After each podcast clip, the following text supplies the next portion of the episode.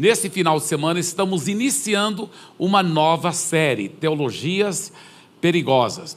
É interessante porque agora são nove cultos, então o primeiro culto é no sábado à tarde. E nós estamos iniciando nesse final de semana essa série, Teologias Perigosas. E o tema dessa série é como, oh, perdão, o tema da mensagem de hoje é como identificar um ensino falso. Como identificar um ensino falso? Agora, por que, que é importante identificar um ensino falso. Vamos ver o que, que Jesus disse aqui em Marcos capítulo 13, a partir do versículo 22. Jesus disse o seguinte: Pois aparecerão falsos cristos e falsos profetas, que realizarão sinais e maravilhas para, se possível, enganar os eleitos. Por isso, fiquem atentos avisei-os de tudo antecipadamente. Então, por que, que é importante identificar o ensino falso? O próprio Jesus disse que é para a gente ficar atento para poder identificar o ensino falso. Olha o que o texto também em 1 João diz: Meus queridos amigos, não acreditem em todos os que dizem que têm o Espírito de Deus. Ponham à prova essas pessoas para saber se o Espírito que elas têm vem mesmo de Deus. Pois muitos falsos profetas já se espalharam por toda parte. Aí Jesus também disse em Mateus 24: E Jesus respondeu: Tenham cuidado para que ninguém os engane. Então, por que é importante identificar um ensino falso?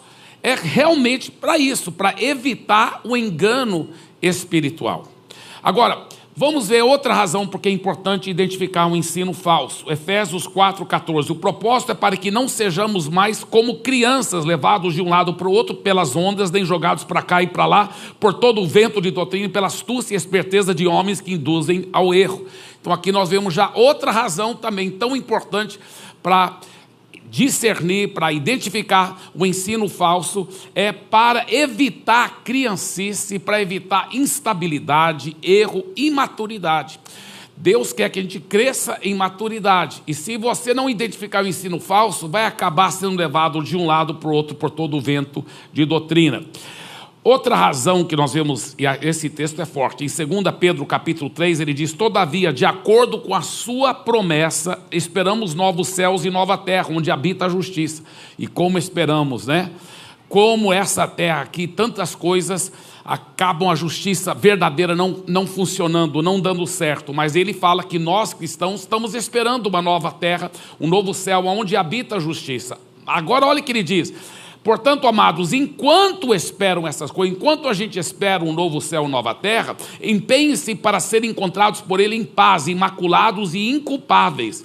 Tenham em mente que a paciência do nosso Senhor significa salvação. O que, que ele está dizendo? Deus, Jesus está esperando muito para voltar, Ele está sendo muito paciente, não voltando logo, para que mais pessoas possam ser salvas como também o nosso amado irmão Paulo lhes escreveu, com a sabedoria que Deus lhe deu. Ele escreve da mesma forma em todas as suas cartas, falando nelas destes assuntos. Suas cartas contêm algumas coisas difíceis de entender, as quais os ignorantes e instáveis torcem, como também o fazem com as demais escrituras, para a própria destruição deles. Portanto, amados, sabendo disso, guardem-se para que não sejam levados pelo erro dos que não têm princípios morais, nem percam a sua firmeza e caiam. Cresçam, porém, na graça e no conhecimento do nosso Senhor e Salvador Jesus Cristo. A Ele seja a glória, agora e para sempre. Amém. Então, aqui nós vemos claramente Outra razão que nós devemos saber identificar um ensino falso é para evitar a destruição, para evitar a, a, a, o erro e a queda espiritual. Agora, a Bíblia tem um trecho muito interessante em 2 Reis, capítulo 4, segundo livro dos Reis, capítulo 4, a partir do versículo 38, onde o profeta Eliseu está é, com uma escola dos profetas, como se fosse um seminário onde ele está treinando os novos profetas. Só que a Bíblia faz questão de dizer que naquela época, na terra toda, havia uma grande fome naquela região, uma grande fome, muita gente passando fome mesmo. Isso não era diferente com os alunos que ele estava ensinando, estavam com muita fome. Então o profeta Eliseu falou assim para o servo: Olha, prepara um grande cozido aí. Bem, ferver a água dentro de uma panela grande, né, não é difícil. O que, que vai colocar dentro? Então o servo foi lá, né, e colheu de umas trepadeiras silvestres lá na montanha vários frutos, sem saber quais eram esses frutos de verdade, dessa trepadeira silvestre. Cortou os frutos, colocou lá no cozido e depois de estar preparado começou a servir para os alunos. Mas um dos alunos aparentemente sabia que aquela, naquele fruto lá era venenoso. Então, graças a Deus, ninguém morreu, porque antes deles realmente comerem muito, alguém gritou bem alto lá e falou assim: Morte na panela, ó homem de Deus. Aí todo mundo parou de comer. Agora, interessante que essa é uma lição que podemos ver um paralelo espiritual muito interessante para os dias de hoje, porque hoje também é uma realidade que as pessoas têm muita fome, mas é fome das coisas de Deus. Você pode ver tantas pessoas querem aprender mais da palavra de Deus, querem receber mais, querem aprender da Bíblia, querem aprender da palavra de Deus. Tem uma grande fome que acontece hoje. Só que, assim como naquela época, o que acontece? Muitas pessoas se expõem sem perceber a veneno espiritual. Existe morte na panela. Tem tantos ensinos falsos acontecendo em nome de Deus, em nome da Bíblia, por aí. Não é brincadeira, é muito sério isso. E alguém tem que falar a morte na panela para poder, poder evitar a morte dessas pessoas, para poder evitar a destruição espiritual dessas pessoas. Agora, essa história continua porque o profeta Eliseu fez algo impressionante para transformar aquela comida venenosa em comida saudável. Foi um milagre que ele fez.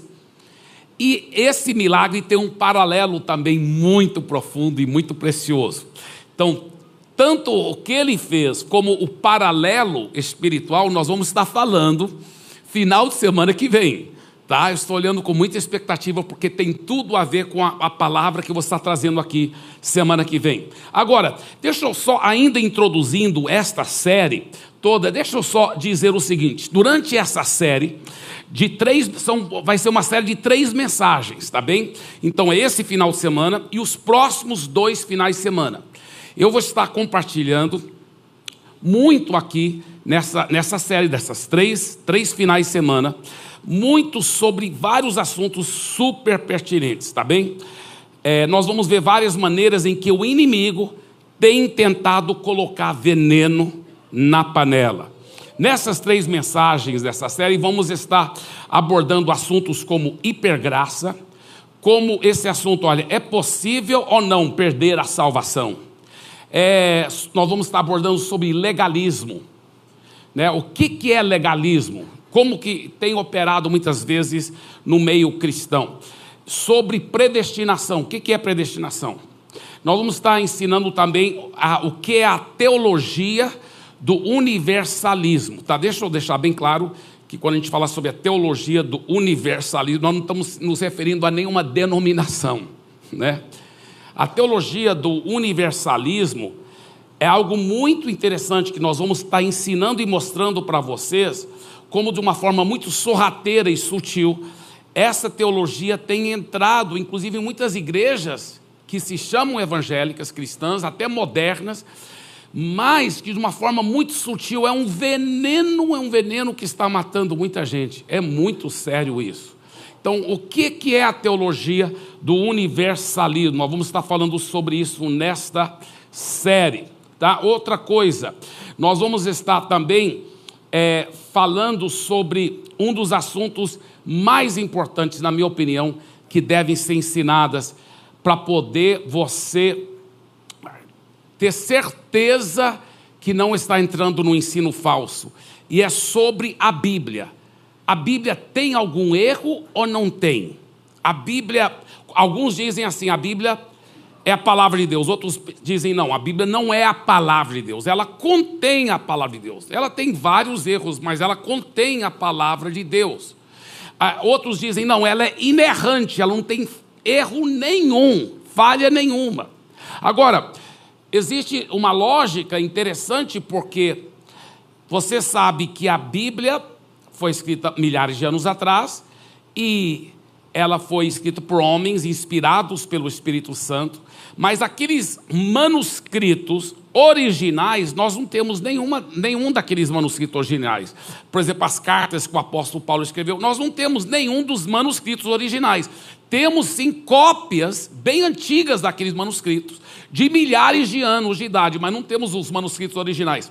E por isso que existem certas pessoas que falam o seguinte: olha, por não termos os manuscritos originais, então não podemos ter garantia, pode ter muita falha, muito erro dentro da Bíblia. E aí isso é lógico ou não é? Eu vou estar mostrando, além de outras coisas, eu vou estar mostrando cientificamente, eu repito, cientificamente, se é confiável ou não esses manuscritos que nós temos. É interessante isso. É muito interessante. Vai ser muito, muito legal. Tá? Aliás, isso vai ser fi, próximo final de semana. Na, dessa série toda, o próximo final de semana é o meu é, é, é a mensagem favorita. Tá? Então, estou olhando com muita expectativa, porque é tão, tão importante. Outra, outra pergunta: a Bíblia ela tem que ser atualizada para os dias de hoje? Ou, ou ela, é, ela, porque ela desatualizou? Ou, ou, outra pergunta: quais as partes da Bíblia que ainda aplicam, por exemplo, do Velho Testamento, do Novo Testamento, e quais, que não aplicam mais para o dia de hoje? Muito interessante esses assuntos tá? Final de semana que vem nós vamos estar entrando nisso aí. Nós temos que ter muito cuidado com o veneno na panela, com o veneno que causa morte na panela. E por isso que hoje estamos abordando esse tema: como identificar um ensino falso. Tá? A primeira forma de identificar um ensino falso é isso aqui, olha. O ensino falso muitas vezes é propagado por falsos mestres e falsos profetas. Eu fico impressionado como cristãos vão surfando a internet, o YouTube, e vão ouvindo palavras de qualquer um, sem pesquisar primeiro a vida daquela pessoa. Porque se aquela pessoa, ela tem uma vida tudo deturpada, tudo errada, e, e, e, você vai se expor horas e horas ouvindo os ensinos daquela pessoa, se ele for um falso profeta, um falso mestre, quase com certeza vai sair muito veneno nessa panela, muita morte. Então você tem que ter muito, muito, muito cuidado com isso.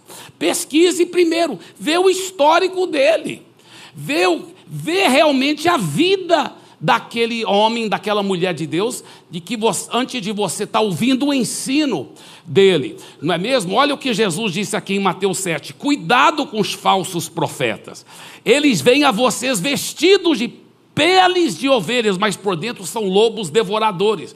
Vocês os reconhecerão por seus frutos. Pode alguém colher uvas de um espinheiro ou figos de ervas daninhas?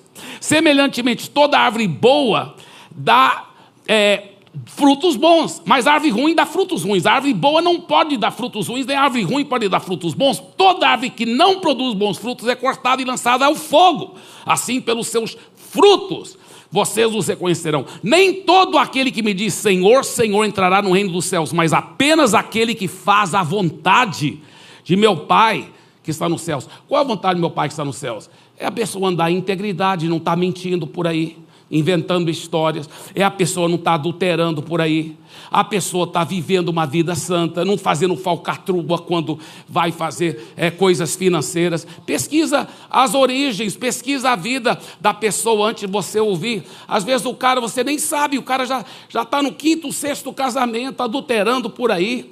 O cara seguiu, né, é, se tornou discípulo do Fábio Júnior, enfim. Aí, agora, então pesquisa a vida do cara, tá certo? Pesquisa a vida do cara primeiro. Tá certo? Então isso é muito, muito importante. Olha, continuando aqui o texto, olha o que ele diz: é, nem todo aquele que me diz Senhor, Senhor entrará no reino dos céus, mas apenas aquele que faz a vontade do meu Pai que está nos céus. Muitos me dirão naquele dia: Senhor, Senhor, não profetizamos em teu nome? Em teu nome não expulsamos demônios e não realizamos muitos milagres? Então eu lhes direi claramente: nunca os conheci. Afastem-se de mim, vocês que praticam mal. É forte, é muito sério. E Jeremias, apesar de o contexto aqui se aplicar para o povo de Israel, mas ainda aplica para o dia de hoje também. Ele mostra claramente os falsos profetas, mas vejam que os profetas de Jerusalém fazem pior ainda: cometem adultério, dizem mentiras, ajudam os outros a fazerem o mal. Como que eles ajudam os outros a fazerem o mal?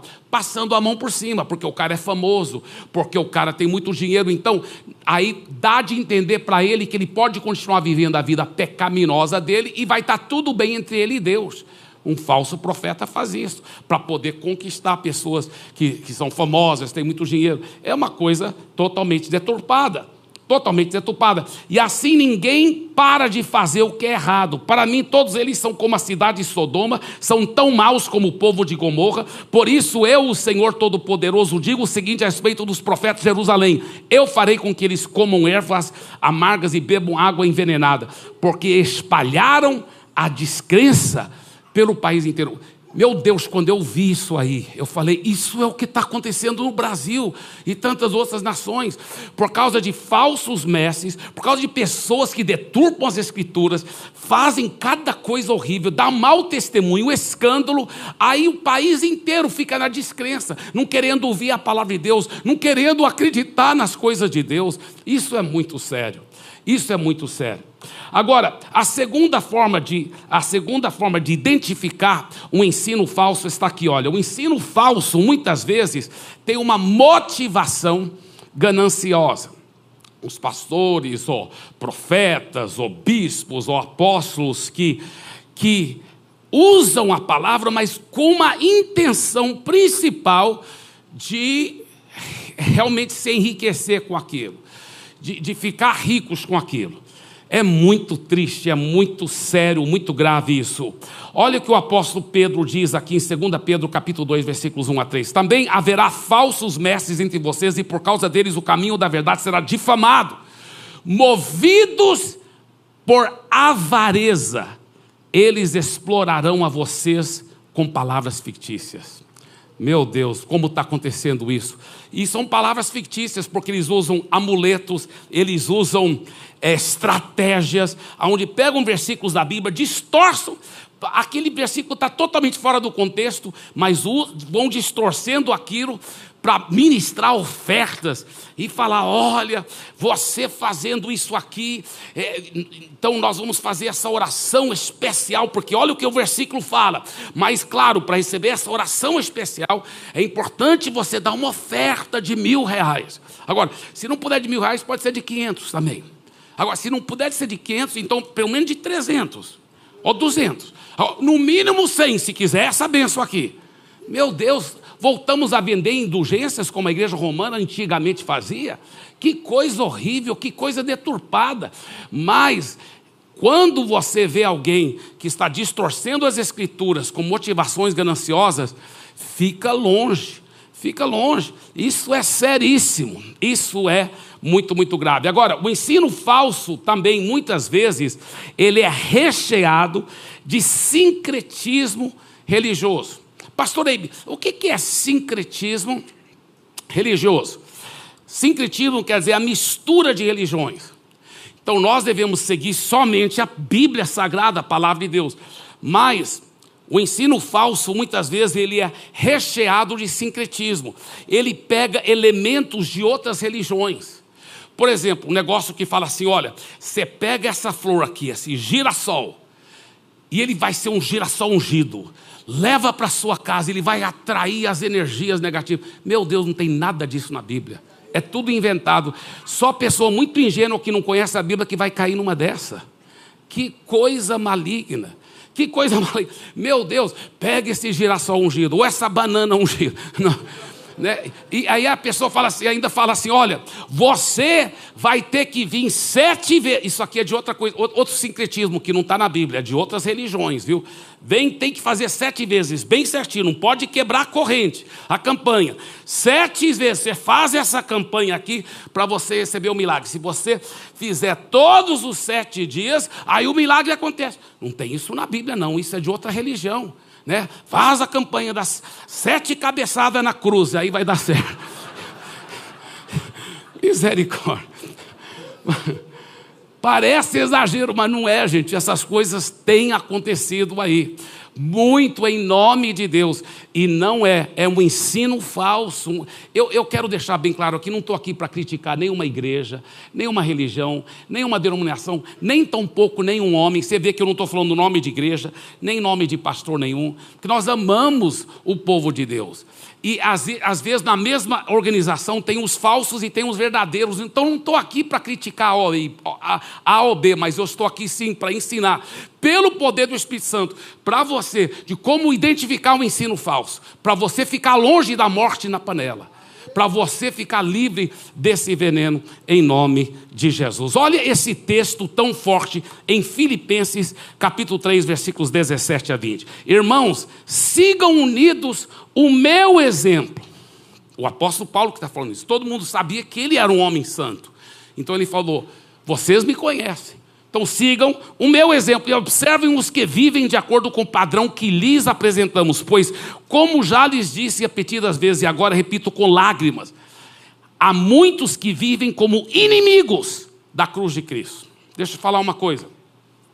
Esse texto aqui não está é, não tá falando sobre os membros da igreja, ele está se referindo aos pastores, aos líderes. E ele diz que muitos talvez conscientemente, são falsos mesmo, intencionalmente, outros não, talvez nem são, nem estão intencionalmente errando, mas só estão tão mal preparados, ou mal, é, é, é mal preparados mesmo, que eles, sem saber, eles estão vivendo como inimigos da cruz de Cristo. Ele diz: o destino deles é a perdição, o seu Deus é o estômago, e eles têm orgulho do que é vergonhoso.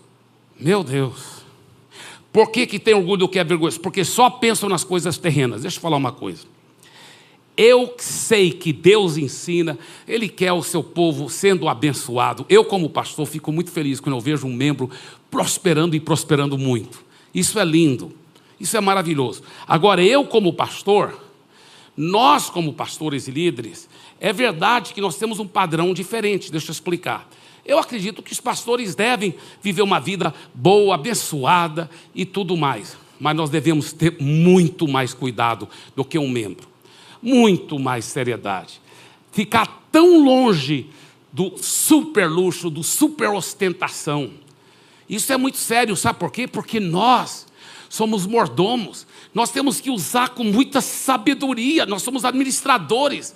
Cada centavo do, do, dinheiro do reino de Deus tem que ser usado com muita integridade, com muito temor de Deus. Então, os pastores têm um padrão bem mais exigente na Bíblia. A Bíblia mostra isso. E nós temos que viver uma vida assim. Sim, Deus nos dá tudo de bom, tudo de bom e maravilhoso. Mas eu, eu teria vergonha de viver uma vida de ostentação, com super grandes carrões caros, com mansões e iates. Eu teria vergonha disso, sério, me teria vergonha disso. Mas olha o que ele diz: esses falsos mestres e falsos profetas, o que, que eles fazem? Eles têm orgulho do que é vergonhoso, pois só pensam nas coisas terrenas, materiais.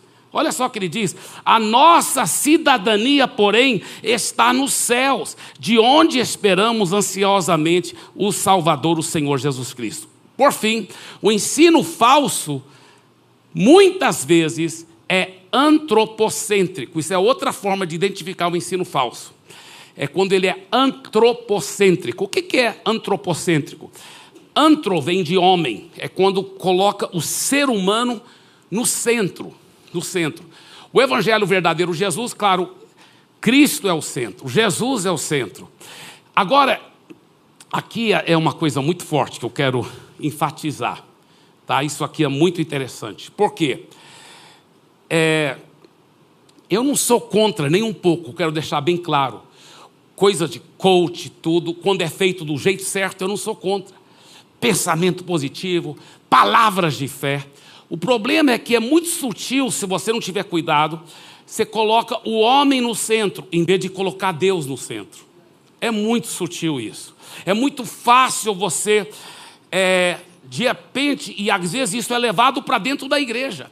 E as pessoas começam a ensinar coisas assim, olha como parecem bonitas e boas. Elas falam assim: olha, porque todo ser humano, na sua essência, ele é bondoso. Ele é maravilhoso. Você tem que acreditar nas pessoas. E você, você dá conta. Você dá conta de dar a volta por cima e vencer na vida. Uau, parece tão bonito isso. Você sabia que o pior veneno não é aquele que está numa lata verde com caveira na frente, escrito perigo, veneno, e tem um líquido verde que cheira horrível? Não, esse não é o pior veneno, porque todo mundo está vendo que é veneno, ninguém vai, vai tomar. O pior veneno é quando está numa uma jarra de leite e é branca e parece leite, tem cheiro de leite. Se experimentar, tem gosto de leite, mas está cheio de veneno mortal que mata as pessoas. Então, essas palavras bonitas e positivas que eu acabei de falar são tão bonitas. É quase parecido com o Evangelho de Jesus. É quase parecido com leite verdadeiro, mas não é. É veneno. Por que, que é veneno, pastor Eibe? Vamos analisar. Vamos analisar as palavras que eu falei. O que, que eu disse? Temos que entender que todo ser humano, na sua essência, ele tem bondade, ele é bondoso. Com todo o carinho que eu digo, mas isso é mentira. Isso é um veneno. O que, que a Bíblia ensina? A Bíblia ensina que todo ser humano, na sua essência, é um pecador desesperadamente perdido, depravado, maligno, per... separado de Deus, destituído da glória de Deus. Isso que a Bíblia ensina, gente. Isso que a Bíblia ensina. Jesus falou para os homens mais religiosos que mais conheciam a Bíblia, na época dele, os fariseus, ele falou: Vocês são filhos do seu pai, que é o maligno.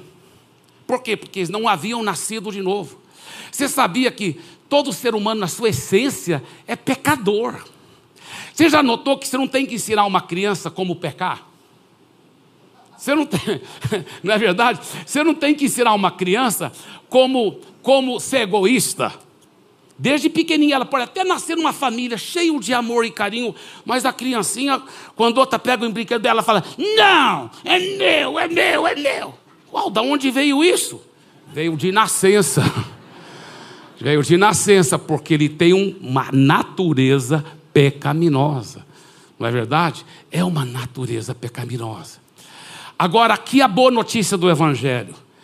Todos estão destituídos, separados de Deus, essa natureza pecaminosa. Mas se arrepender dos seus pecados e receber Jesus como Senhor da sua vida, você poderá ser regenerado, receber uma nova natureza. As coisas velhas já passaram e tudo se fez novo. Aí sim, você pode tomar posse da vitória. Tem gente que está aqui no antropocêntrico, pondo o homem no centro e pensam positivamente, falam positivamente e ganham muitos resultados na vida. Só que Deus não está no centro. E eles muitas vezes pensam que nem precisam de Deus, porque eu dou conta, eu dei conta, tá vendo?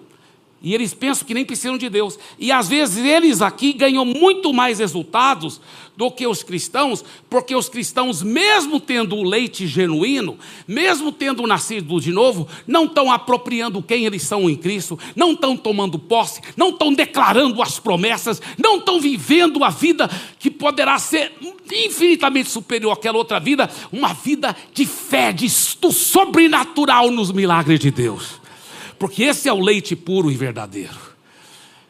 O problema é que aquele outro leite é que ele mata, ele separa a pessoa de Deus. Por isso que tem que ter muito cuidado com o evangelho antropocêntrico. Antropocêntrico. Olha o que o apóstolo Paulo diz aqui, inspirado pelo Espírito Santo, Romanos 16. Irmãos, peço que notem bem aqueles que provocam divisões escândalos em desacordo com a doutrina que vocês aprenderam. Afastem-se deles, porque esses tais não servem a Cristo nosso Senhor, e sim a seu próprio ventre. Com suaves palavras, está vendo? Palavras bonitas e lisonjas enganam o coração das pessoas simples. E Paulo também disse para Timóteo, pelo Espírito Santo, mas você precisa saber disso. Nos últimos dias sobrevirão tempos difíceis, pois os seres humanos serão egoístas, avarentos, orgulhosos, arrogantes, traidores, atrevidos, convencidos, mais amigo dos prazeres do que amigos de Deus. Por quê? Porque o ser humano que está no centro, ele pode até, às vezes até querer Deus, mas Deus é para servir a Ele, para ajudar Ele a alcançar os objetivos dele. Mas o Evangelho verdadeiro, ele é sempre cristocêntrico. O ensino verdadeiro sempre é cristocêntrico. Cristo está no centro. Vamos todo mundo falar isso em voz alta, todos juntos? O ensino verdadeiro é cristocêntrico. Cristo está no centro, aonde você diz: Eu não mando mais na minha vida, quem manda na minha vida agora é Cristo. E ele, Deus não está aí para servir a mim e os meus caprichos, eu que estou aqui para servir a Deus, e eu quero fazer a vontade dEle, porque Ele que está no centro. Ele não é meu servo. Tem gente que pensa que Deus é o servo. E enquanto Deus fica fazendo tudo o que eles querem, eles vão seguir a Deus. No momento que Deus não faz o que eles querem, eles descartam a Deus, porque eles são o centro. Mas quando Jesus é o dono da sua vida, você que é o servo, e você faz a vontade dele. É uma mudança de paradigma violenta. Agora, veja esse texto aqui, Colossenses, capítulo 3, versículo 11. Olha o que ele diz: Agora tudo é definido por Cristo, tudo está incluído em Cristo. João 14, 6, muito conhecido, mas é lindo. Ele diz: Respondeu Jesus eu sou o caminho, a verdade e a vida. Ele não disse eu sou um dos caminhos. Não, ele diz: você quer conectar com o sobrenatural, você quer preencher aquele vazio de uma vez por todas, é só Deus. E só tem um caminho para chegar a Deus. Não tem muitos caminhos. Eu não sou um dos caminhos, eu sou o caminho, a verdade e a vida. Ninguém vem ao Pai senão por mim. É Jesus e só Jesus. Ele precisa ser o centro, senão não é o evangelho verdadeiro. Senão não é o evangelho verdadeiro. Olha esse texto em Mateus 10, 37 a 39. Quem ama o seu pai ou sua mãe mais do que a mim não é digno de mim. Quem ama o seu filho ou a sua filha mais do que a mim não é digno de mim. Olha o que ele está falando. Ele está dizendo: você quer um cristianismo verdadeiro? Então é tudo ou nada é você me amar mais do que seu próprio filho, do que sua própria, seu próprio marido, do que sua própria esposa, do que seu, seu pai, do que sua mãe. Ele falou: se você ama qualquer pessoa mais do que a mim, você não é digno de mim. E quem não toma a sua cruz e vem após mim, não é digno de mim. Quem acha a sua vida perderá, e quem perde a vida por minha casa, esse achará. É igual aquele cara que a esposa dele não tinha ido para o culto aquele dia. E ele chegou em casa e ela estava sentada no sofá e ele é, deu um abraço, um beijo nela, e ele sorrindo muito grande, ele pegou ela e começou a dançar e dançar com ela, e ela falou: Poxa, o que, que o pastor pregou? Pregou sobre amando a esposa, né?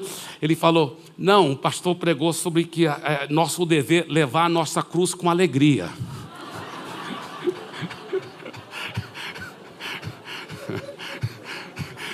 Ele está totalmente enganado.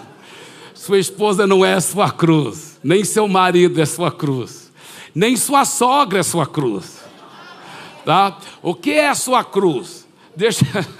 o que, que é a cruz, pastor Eide? O que, que, que, que significa levar a sua cruz? Né? Tem um outro texto que até fala assim: Jesus disse assim: quem não negar a si mesmo, tomar a sua cruz, e tem outro texto que até fala: tomar a sua cruz diariamente e me seguir, não pode ser o meu discípulo. O que, que ele quer dizer por tomar a cruz? Tomar a cruz, diariamente. É só lembrar do contexto histórico. Quem é que carregava a cruz?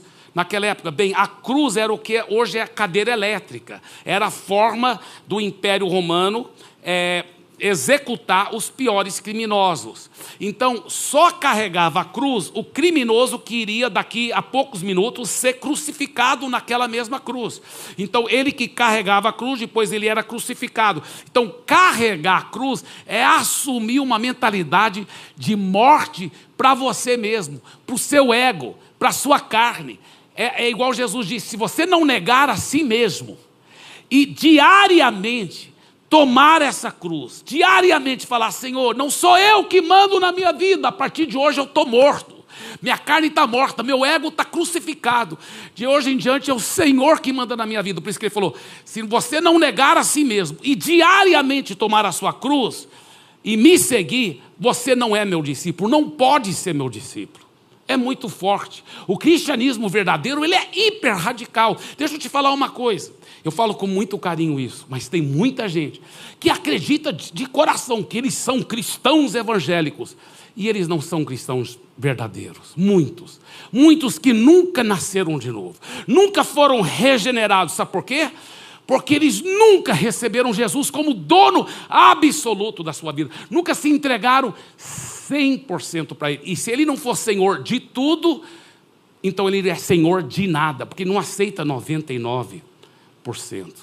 É muito, muito forte. Olha o que ele diz em Lucas 14, 33. Pois assim, pois qualquer um de vocês que não renuncia a tudo que tem, não pode ser meu discípulo. É muito forte o Evangelho. É muito forte. Por isso que vale a pena uma entrega, uma renúncia total, para ter certeza que seu nome está escrito no livro da vida. Esse é o Evangelho verdadeiro. Esse é o evangelho verdadeiro. Tem uma história de um homem que estava é, indo para um culto, né? A igreja era relativamente pequena, mas aquele homem foi para o culto, ele não era seguidor de Jesus ainda, ele estava sentado lá atrás, e ele foi tocado pela mensagem, muito forte, muito forte. E quando foi dado o apelo, quem quer entregar sua vida totalmente para Jesus, vem aqui na frente agora. Aí tinha um diácono sentado ao lado dele, diácono que aqui na nossa igreja nós chamamos voluntários, né? São pessoas que servem com amor para ajudar as pessoas, né? Então é, é, era um diácono, né? E o diácono falou assim para ele: Meu amigo, você não quer ir lá na frente entregar a vida para Jesus? Ele falou: Olha, eu acho que eu quero entregar, minha, eu, eu acho que eu quero. Ele falou: Eu só não queria ir lá na frente. Eu não posso entregar a vida a Jesus aqui mesmo. Aí o diácono falou assim: não pode aqui, só se for lá na frente. Primeira vez que eu ouvi essa história, eu já comecei a ficar com raiva do diácono. Aí a segunda noite, Outra pregação poderosa, o mesmo homem, o mesmo diácono, só que dessa vez o homem estava chorando. Aí o diácono, na hora do apelo, quem quer entregar a vida a Jesus, vai lá para frente. O diácono falou: Meu amigo, hoje você não quer ir lá na frente entregar a vida para Jesus. Ele já estava chorando. Ele falou: Eu tenho certeza que eu quero entregar minha vida para Jesus. Eu só não queria ir lá na frente. Eu queria fazer aqui mesmo. Não dá para você orar comigo aqui mesmo. O diácono falou: Não, só se for lá na frente. Aí eu já quis matar o diácono. E eu entendi porque que a Bíblia fala: resistiu o diácono e fugirá de vós. Aí, aí, terceira e última noite, o mesmo homem, mesmo diácono, na hora do apelo, quem quer entregar a vida a Jesus, vem para. Agora o homem estava chorando, chorando, era aquela meleca santa mesmo. E o mesmo diácono chegou para ele e falou: Meu amigo, hoje você não quer ir lá na frente entregar a vida para Jesus. O homem falou: Eu vou lá na frente, eu faço qualquer coisa, eu só sei de uma coisa, eu quero me entregar totalmente para Jesus. Aí ele já foi levantando, o diácono segurou ele pelo braço e falou assim: ó, Se quiser repetir a oração aqui mesmo agora, você pode. E quando eu primeiro ouvi essa história, eu não entendi. Mas depois, ao refletir, eu entendi algo muito interessante. Escuta bem. Você sabe que, num certo sentido, o diácono tinha razão. Porque enquanto o homem estava impondo condições, sim, eu quero entregar minha vida para Jesus, mas tem que ser do meu jeito, tem que ser assim, assado. Então ele não está entregando a vida para Jesus. Ele está enganando a si mesmo. Porque ou Jesus é Senhor de tudo ou Senhor de nada. Enquanto você impõe condições, Jesus não é o dono da sua vida. Agora, no momento que ele não impôs mais nenhuma condição, ele fala: Eu me entrego totalmente, eu faço qualquer coisa, mas eu quero me entregar. Aí o diácono falou: Aí sim, agora pode entregar a vida para Jesus aqui na cadeira, lá na China, debaixo d'água, qualquer lugar, porque vai dar certo. Vocês concordam? Dê para Jesus uma forte salva de palmas.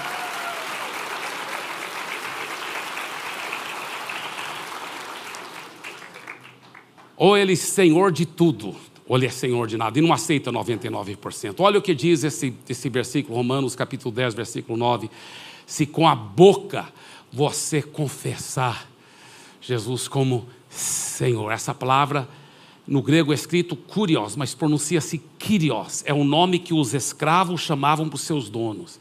Ele fala: você se entrega, renuncia tudo é 100%. Ele é o dono da sua vida de hoje em diante. E você crê no coração que ele ressuscitou dentre os mortos, será salvo.